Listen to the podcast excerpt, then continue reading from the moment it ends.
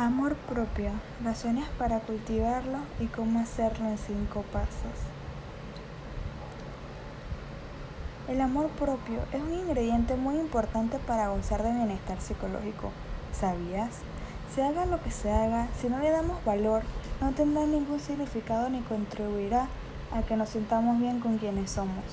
Sin embargo, el amor propio es algo que normalmente es visto de un modo muy distorsionado ya que la mayoría de las personas piensan en él como si fuese el resultado de llegar a ciertos objetivos vitales que supuestamente todos compartimos, ser popular, tener un cierto poder adquisitivo, tener capacidad para resultar atractivo, entre otras muchas cosas.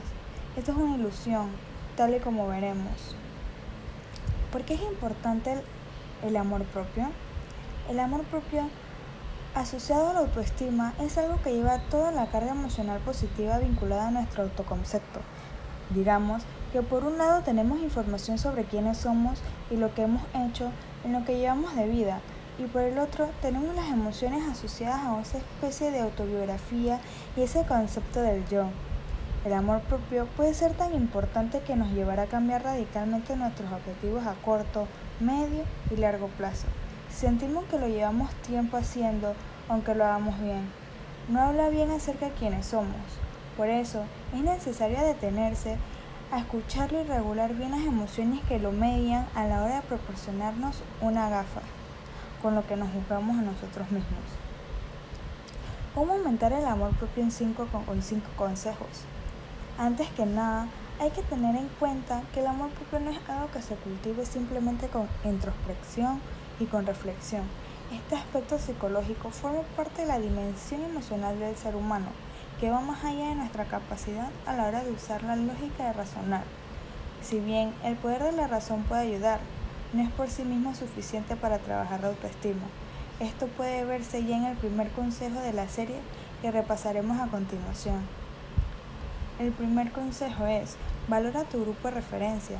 El amor propio depende siempre de cuál sea nuestro grupo de referencia. Si damos por sentado que la normalidad es, por ejemplo, encajar en un grupo de estudiantes de élite Harvard, en caso de no llegar a los objetivos académicos que otros sí alcanzan, hará media en nuestra autoestima, ya que en ese círculo social esto es algo muy valorado, especialmente a causa de carácter competitivo. Sin embargo, teniendo exactamente las mismas capacidades y personalidades, podríamos tener una autoestima muy buena en otro entorno social más rico y heterogéneo. La clave es que nuestra manera de socializar y los espacios que elegimos para socializar crean el marco de referencia a partir del cual empezamos a valorar nuestras propias competencias. Independientemente de si esto último lo hacemos de un modo racional o no, lo primero es algo que escapa a la razón. Así pues, antes que nada, valora si tu marco de referencia es adecuado o si crea expectativas que no son realistas. No se trata de subir o bajar el nivel, se trata también de pararse a pensar si aquellos rasgos personales en los que las personas de esos entornos sociales se fijan para atribuir valor son algo que realmente tiene un significado para nosotros. Por ejemplo, en el caso de los estudiantes de Harvard, las notas obtenidas pueden importar mucho, pero este criterio puede no valer nada en otro círculo social en el que lo principal sea la creatividad e incluso las habilidades sociales y el sentido del humor. En definitiva, el amor propio se ve muy influido por el grupo de referencia y el modo en el que seríamos valorados según criterios, pero nosotros también podemos valorar si ese grupo de referencia nos satisface o no. Punto 2. Aléjate de las personas eternamente negativistas. Hay personas cuya estrategia para socializar consiste en hacer que el resto de personas se sientan mal consigo mismos. Puede sonar como algo que no tiene sentido, pero en realidad lo tiene.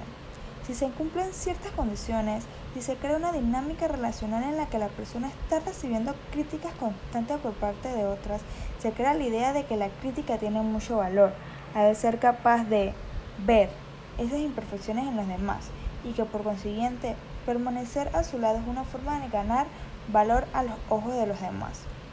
Este tipo de vínculos sociales, por supuesto, actúan como una hipoteca para el amor propio.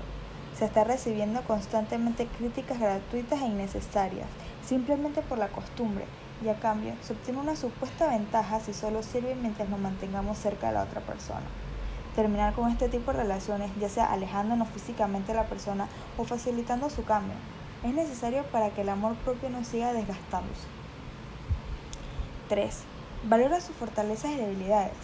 Tener apuntadas de manera literal esas características nuestras que interpretamos como imperfecciones y aquellas que creemos que son positivas nos ayuda a tener una referencia acerca de cuál es nuestro estado inicial. Gracias a esto, será más fácil detectar esos momentos en los que nuestro estado emocional del presente esté distorsionando aún más nuestro autoconcepto, que ya de por sí es algo hasta cierto punto móvil y arbitrario. Por ejemplo, si creemos que nuestra capacidad para escuchar y tener conversaciones profundas es buena, pero ocurre algo que nos hace sentir mal y pasamos a ver esto también como una imperfección, ¿tendremos motivos para pensar que no es una conclusión acertada? Y si ocurre algo que nos lleva a pensar en, una característica que consta como imperfección en ese registro, será más fácil pensar en las limitaciones de esta, en que no constituye la totalidad de lo que somos, ya que muchos rasgos similares comparten la misma jerarquía que ella en la lista de defectos y fortalezas. ¿No lo crees? Aprende.